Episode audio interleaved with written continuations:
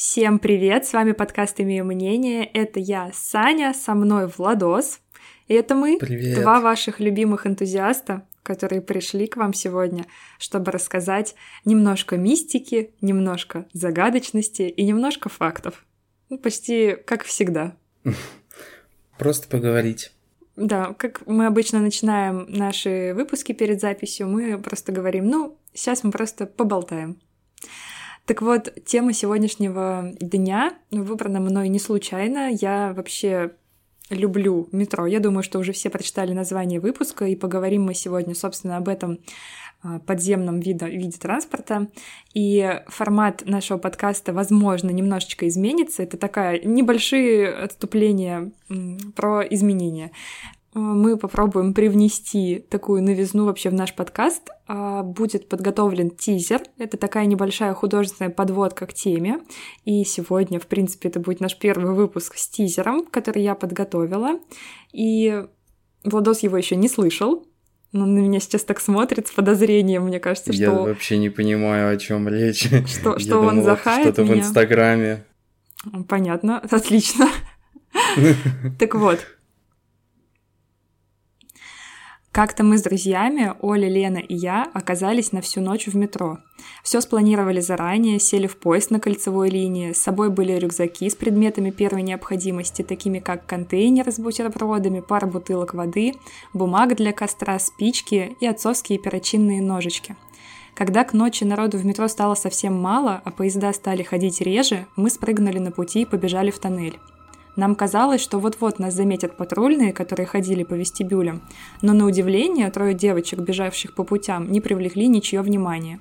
Спустя 100 метров тоннеля мы увидели ответвление направо и пошли туда.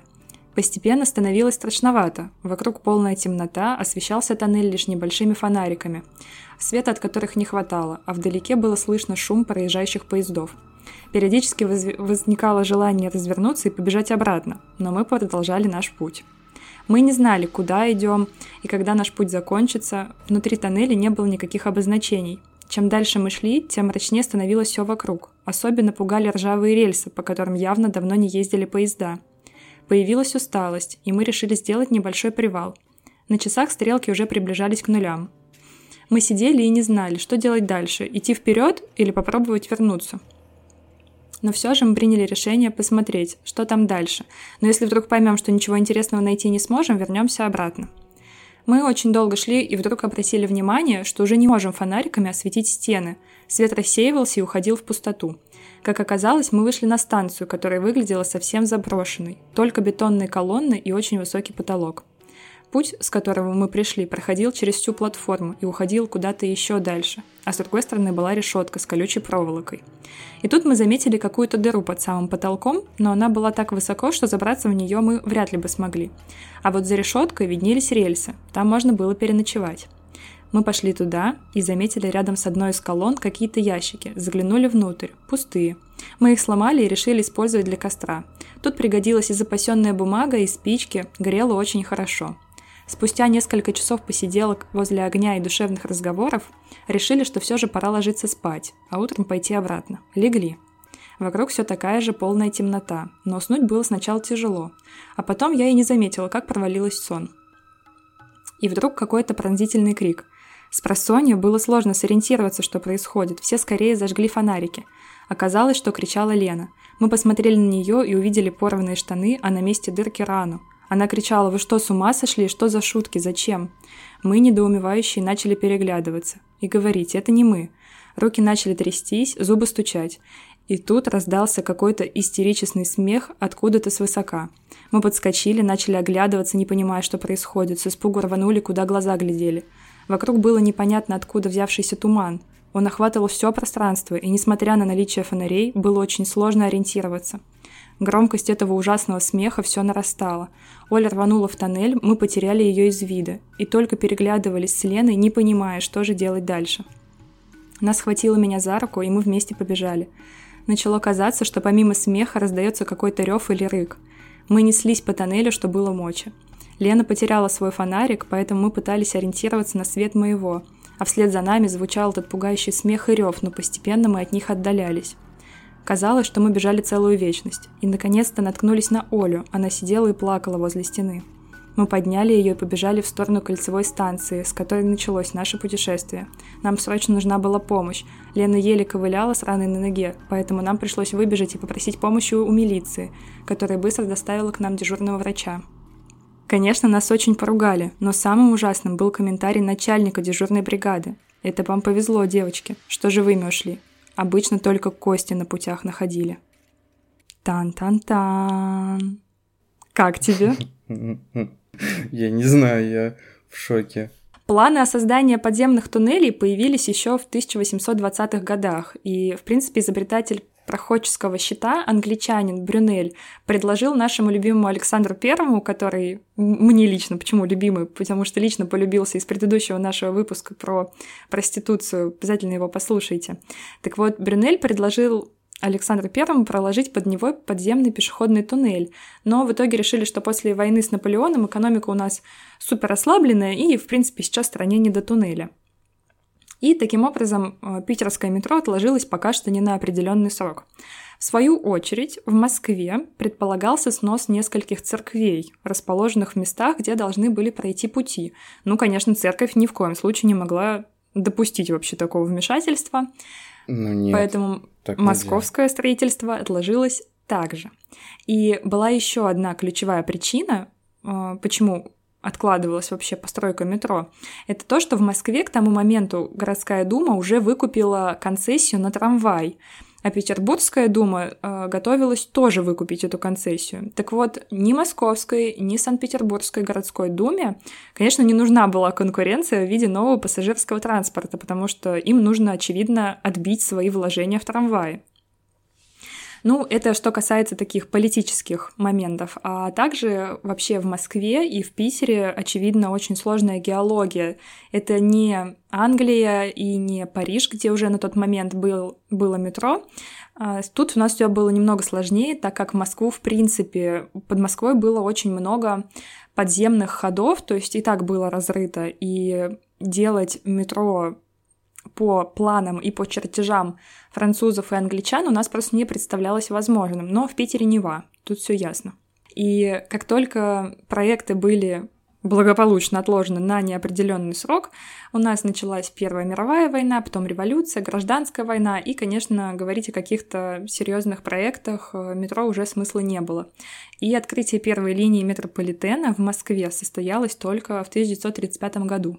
Вместе с открытием и развитием метрополитена зародилось очень много городских легенд о метро 2. И, в принципе, с того тизера, с которого мы начали, это один из э, таких мифов метро, что если вы куда-то уйдете вглубь и свернете в ответвление, вы можете попасть на станции призраки. Метро 2 вообще это неофициальное название бывших засекреченных московских подземных транспортных сооружений. Они были предназначены для военного положения, насколько я понимаю. И первым, кто упомянул и, в принципе, дал такое название, обозначение этим станциям, это был писатель Владимир Гоник, и его роман «Преисподняя». Кстати, очень классный, я советую прочитать. Обязательно, конечно же, как всегда, прикрепим к нашему посту. И действие этого романа разворачивается как раз-таки в подземных бункерах Москвы. Ну и если мы говорим сейчас о литературе, то я думаю, что все, конечно же, знают вообще знаменитую книгу «Метро 2033». Многие ее читали, mm-hmm. многие о ней слышали. Произведение классное, хорошее, тоже рекомендацион. Так вот, как... И игры тоже классные. Ну, я не играла, но я читала книжки, поэтому Владос рекомендует еще и игры. О наличии метро 2, как, ну, как бы это легенда, но многие факты говорят об этом. Это же уже рассекретили о том, что действительно такое было. И э, во времена СССР э, этим ну, то есть это была одна линия, не как наше метро в две стороны, а там был один путь, и э, он был таким вот секретным для перемещения спецслужб или правительства на случай каких-то угроз. Поэтому есть э, даже сейчас музей, называется он «Бункер 703», Э, это вот как раз-таки часть э, засекреченного, засекреченной ветки метро, и из вот этого бункера можно было прямо вот в это секретное метро э, перейти и как-то даже соединиться с основным метро. То есть э, у каждого бункера есть обычно несколько выходов. Вот э, у этого бункера выход был в метро. Да, кстати, я... И он сейчас открыт для посещения, можно приобрести билеты. Я вот сегодня смотрел техническую экскурсию туда. Очень довольно-таки интересно просто посмотреть, что раньше делали, какие там механизмы. И, ну, это реально круто работает. И на самом деле я рад, что даже сейчас есть вот такие места, которые, ну, показывают о том, что можно в безопасности находиться в каких-то очень тяжелых условиях, о которых уже полгода, мне кажется, речь э, иногда заходит. Левацкий вброс. Вот, такие места есть, где можно скрыться. Да, хорошо. Кстати, меня, в принципе, очень вообще завораживает тема метро, метрополитена. Когда я первый раз заинтересовалась этим, то на Ютубе куча каких-то криповых роликов, как люди спускаются, как дикеры спускаются и ищут там, ну, непонятно что, просто вот. И это супер стрёмно, когда а, там молодой человек, он спускается, знаешь, вниз по такому большому эскалатору, как на Комсомольской, он просто вот, знаешь, куда-то землю туда уходит. Uh-huh. И вот эта заброшенная станция огроменная, пустая, ну для меня это прям такой сорт крепоты хороший. То есть ты такой, о, господи боже, как это стрёмно.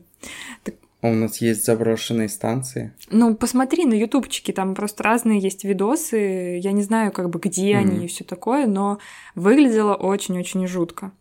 Так вот. Прикол наличие метро 2, первый подземный ход между Таганской тюрьмой и Новоспасским монастырем, что мне очень понравилось, что подземный ход между тюрьмой и монастырем существовал еще задолго до метро и был вырыт на глубине 12 метров. То есть вообще ничего удивительного нет в том, что советские руководители озаботились да, строительством таких подземных коммуникаций для высших чинов. А также такое масштабное сооружение под самым большим городом э, вообще Европы, конечно, не могло остаться незамеченным. И рано или поздно кто-то бы проболтался. Вот это, к слову, о том, как работают конспирологические да, теории, что когда вообще, в принципе, люди посвящены в какую-то тайну, она не может долго оставаться тайной, потому что в строительстве и обслуживании секретного метро принимали участие тысячи людей. И вообще никакая подписка о неразглашении не спасет ну, вот эту тайну от раскрытия, потому что они знают много людей. Это нормально, что информация просачивается, это такая человеческая природа. И по некоторым сведениям, метро 2 имеет уже несколько линий. Так называется называемая система D6, и, вероятно, она ну, как бы это самое реальное название из всех. Основное строительство пришлось на 50-е, 60-е годы и завершено уже было в 80-х. И главное назначение этой системы — это транспортная связь расположенных в центре столицы объектов Министерства обороны с подземным городом в Раменках. Общая длина линии и всех ее ответвлений достаточно ну, большая. И глубина залегания станции от 50 до 210 метров. То есть это вот вы, когда спускаетесь в метро, и ну, там, едете в тоннеле, то можно себе представить, что еще под вами есть еще станции. Ну, не знаю, для меня это прям... А-а-а. Господи, хочется. Но это, это же не выглядит как станции. Это ну, да, либо но вот просто... такие убежища, бункеры, либо просто ну, линии метрополитена вот этого закрытого, которые намного меньше, чем обычные для людей. Я понимаю, но в принципе просто это такое, ну, как бы мне кажется, это очень атмосферно. Не знаю, понимает меня кто-то или нет. То есть мы как в муравейнике, да, когда в метро? Ну, как будто да, то есть, что вы просто все еще есть жизнь, еще ниже, чем ты находишься, особенно когда едешь на какой-то реально глубокой станции, там типа синяя ветка и красная ветка, которые глубоко очень залегают, еще глубже, ну типа такой у меня вопрос. Так вот, э, единственное соединение между гражданским метро и системой D6, э, ну как бы такой гейт находится где-то Предположительно, на Сокольнической линии после станции Спортивная, если двигаться от центра, но официально это просто тупик, где поезд разворачивается и начинает следовать в обратную сторону. И один из самых интересных объектов подземной Москвы — это, наверное, вот, вот этот подземный город, который я упомянула, который находится в Раменках. То есть это самый крупный подземный бункер, который строился где-то в 60-х годах, и по некоторым сведениям может вместить 15 а, тысяч человек в случае ядерного удара по Москве. И укрываться люди могут там в течение где-то 30 лет. Собственно, об этом есть роман «Метро 2033», потому что там постапокалипсис, люди выжили после ядерной войны, они живут в московском метро, и они просто надеются, что когда-нибудь они смогут подняться наверх, исследуют это метро. То есть там вообще супер-супер интересно. Просто не, бу- не хочу спойлерить, но метро 2033 рекомендация. Но это художественная выдумка. Да, Это конечно. не- на самом деле такого не существует. Ну, по крайней мере, в открытых источниках об этом информации никогда не было. Это было только в книге. Хороший комментарий, спасибо большое. Прошу уточнить. да. Спасибо большое. Я хотел еще рассказать про вот это вот, э, про, про метро 2. Ш- На самом деле существует много сейчас э, достаточно рассекреченных каких-то материалов, которые говорят о том, что эта система была до ближней дачи Сталина, и был также тоннель до стадиона Измайлова от Кремля. То есть э, практически через всю Москву он вот так мог проходить, этот тоннель метро 2. И вообще, на самом деле, это очень интересная тема, потому что помимо того, что э, существует подземное метро, существует еще очень много каких-то подземных сооружений в виде бункеров, где, вот как Саня говорит, может скрываться очень большое количество людей. И, ну, на самом деле, наше метро открытое, оно тоже своего рода бункер. И вот как мы можем по последним событиям смотреть, А можно без этого? Самое первое, что люди должны делать, когда вот у них э, ракетные обстрелы, они все спускаются в метро. И, соответственно, московское метро тоже очень для этого приспособлено. И я хочу немножко рассказать о том, ну то есть надеюсь, что ядерные, ядерных взрывов никаких не будет, но если они будут, мне кажется, каждый человек должен знать, что ему необходимо делать, чтобы с этим справиться и не переживать. Итак, если вы осознали, что угроза ядерного взрыва близка, то, конечно же, в первую очередь нужно как можно дальше уйти от угрозы этого взрыва. И самым безопасным будет переждать это время все под землей, потому что так далеко под землю не зайдет радиация, там есть все условия для того, чтобы долго жить, не выходить, не получать радиационного заражения, радиационного заражения. И что же делать, если вы все-таки не смогли своевременно покинуть улицу и поняли, что ядерный взрыв застал вас на улице? Очень ве- ве- весело, конечно, интересно, да, Саня? Это очень весело. Мне нравится, что ты подобрал Да. именно это прилагательное. Ну, а что остается делать?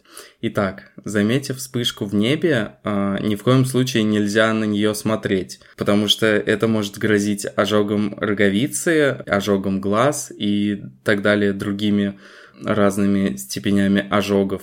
Нужно в первую очередь, э, нужно найти какие-то укрытия, здания с, с большими стенами, желательно без окон, потому что а, ударная волна мо- может все окна выбить и все какие-то конструкции, которые не очень хорошо стоят, э, разрушить.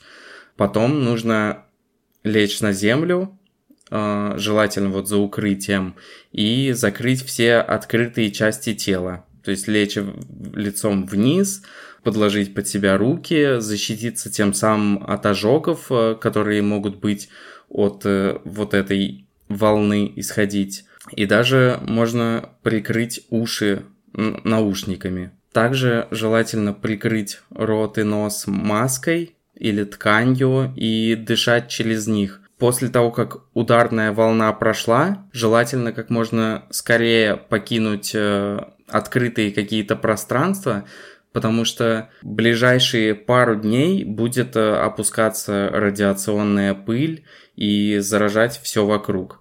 Поэтому на вот эти вот дни желательно спастись и как-то попасть в укрытие, снять э, всю одежду, желательно сжечь ее, чтобы никакой радиоакти- р- никакого радиоактивного излучения не добавилось э, дополнительно.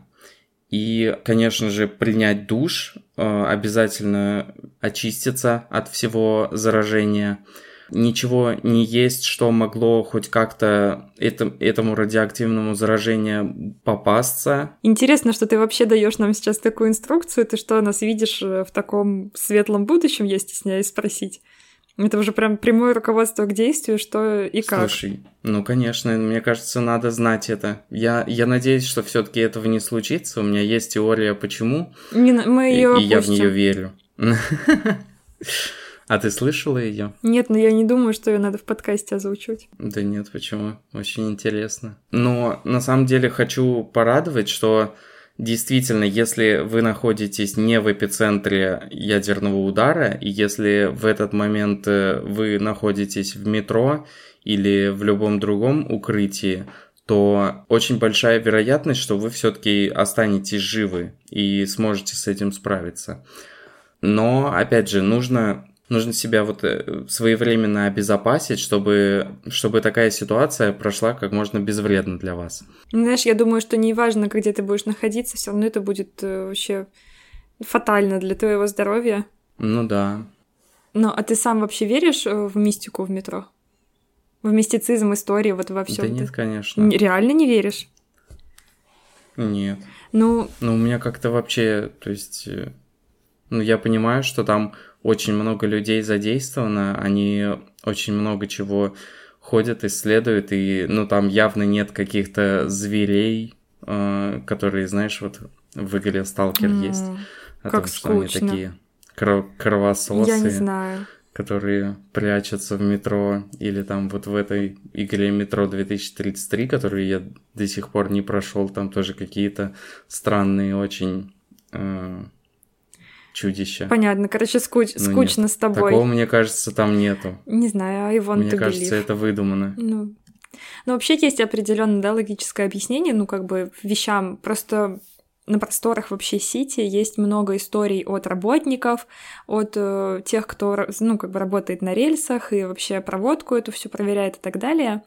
А, много мистических историй, как люди там что-то видели в темноте, фонариком светили, оно пропадало. Ну там воздух плохой. Да, есть э, одно, да, простое объяснение тому, что вообще условия работы на станциях достаточно тяжелые, то есть особенно на старых станциях, там освещение слабое. Но инопланетян же тоже сколько человек видела. Ну да, но я, ну мы же не про инопланетян сейчас говорим, но я читала комментарий одного мужчины, который говорил, что он долгое время работал вообще в метро, и новые станции — это ладно, хорошо, там комфортно достаточно, но старые станции — это очень слабое освещение, это маленькие рабочие помещения, высокое количество пыли в воздухе, то есть если ты ну, находишься там хотя бы 10 минут в каком-то в рабочем процессе, а, а воздуховод выходит прям в тоннель то потом ты просто выходишь, у тебя прям черное лицо, потому что, ну, вот нарост пыли фигачит, и, угу. ну, это, конечно, очень тяжело. Легкие страдают, глаза страдают,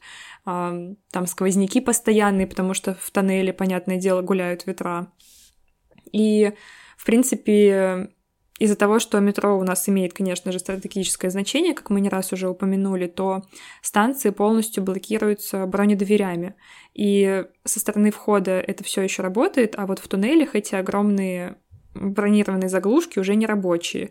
И одну, как раз-таки вот этот мужчина рассказывает, что одну пытались проверить, а потом еле успели разблокировать до открытия движения. То есть они закрыли, эту бронедверь, ну, на станции, на рабочей, а тут уже как бы всего-то у них есть с часу ночи до 5 утра время, и потом еле-еле успели открыть ее обратно, разблокировать до начала движения метро.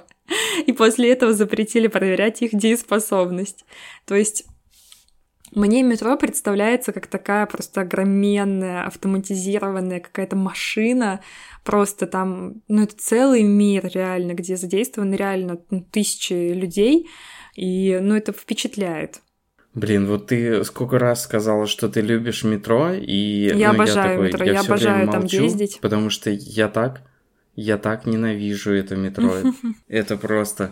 И я каждый раз вот молчу, но я думаю, блин, там же, ну там же ужасно воняет, там постоянно грязно, потно, э, ну как-то очень неприятно, и там я даже слышал о том, что вот эта вот пыль, которая в метро, она от людей, вот это вот какая-то из, из кожи, и но есть такое, что ты, если очень долго в метро катаешься, и ну, это прям история из жизни, я ездил, когда в институт в метро, э, то есть я час ездил туда, час ездил обратно, э, великолепное вот метро Котельники, классно там жить, да? Продолжай, пожалуйста. И в, во времена, когда я ездил в метро, э, я ну, не мог э, не мыть голову каждый день. Просто ты реально каждый день приезжаешь, и утром ты приезжаешь, э, утром ты едешь, у тебя чистая голова, вечером ты возвращаешься домой, все, обязательно нужно в душ. Но это вот Боже какой-то мой, какая ад. ерунда. И, И ты мужчина. сейчас- Я мою голову каждый день просто потому, что так принято, не знаю, это гигиена. Короче, Нет, на самом деле она не загрязняется так быстро. Мгм, Ну, то есть все говорят о том, что три дня э, голова остается чистой. И на самом деле, вот я сейчас в метро вообще абсолютно не езжу, и ну, у меня нет такой необходимости. И ну, я, я считаю это из-за метро реально, из-за того, что там очень грязно. Ну, ладно, не знаю. Я, правда, очень люблю метро, и я получила огромное вообще удовольствие при подготовке к выпуску. И еще такой просто вот маленький фан-факт — это то, что размеры туннелей в метро минимизированы таким образом, что при движении поезда можно безопасно стоять только с одной стороны тоннеля, ну, прижавшись к стене, и это обычно противоположное от контактного рельса. И когда при движении поезд мимо тебя промчится, то он промчится где-то на расстоянии 30 сантиметров от носа. Вот. И также мне там попадалась история о том, как ловили одного дикера целые сутки, то есть увидели, как он сиганул, как в нашем тизере девчонки а, в метро поздно вечером, уже, ну, как там, ближе к нулям, сиганул, побежал, там же разветвление есть, и, ну, за ним побежали А это был тизер? А. и за ним побежали тоже м, ну, как бы сотрудники полиции и ловили его целые сутки. И вообще, когда его наконец-то поймали, он был просто вот как шахтер, потому что в самих тоннелях очень-очень грязно. Это, в принципе, логично. И был еще другой один кадр, ну, не знаю, это, конечно, слабоумие отвага, он решил прокатиться сверху на вагоне, а размер тоннеля этого не учитывает. И его, ну, размазало по, по крыше. Да. То есть это Печально. тебе не электричка, да, за которую ты зацепился там как-то и полетел. Это тоннель, и просто, ну, думать надо. Прежде чем какие-то такие интересные эксперименты проводить, ну, хотя бы, да, какую-то исследовательскую базу заложить. Получится, не получится, там, Мгм. войду, не войду вот в диаметр и все такое.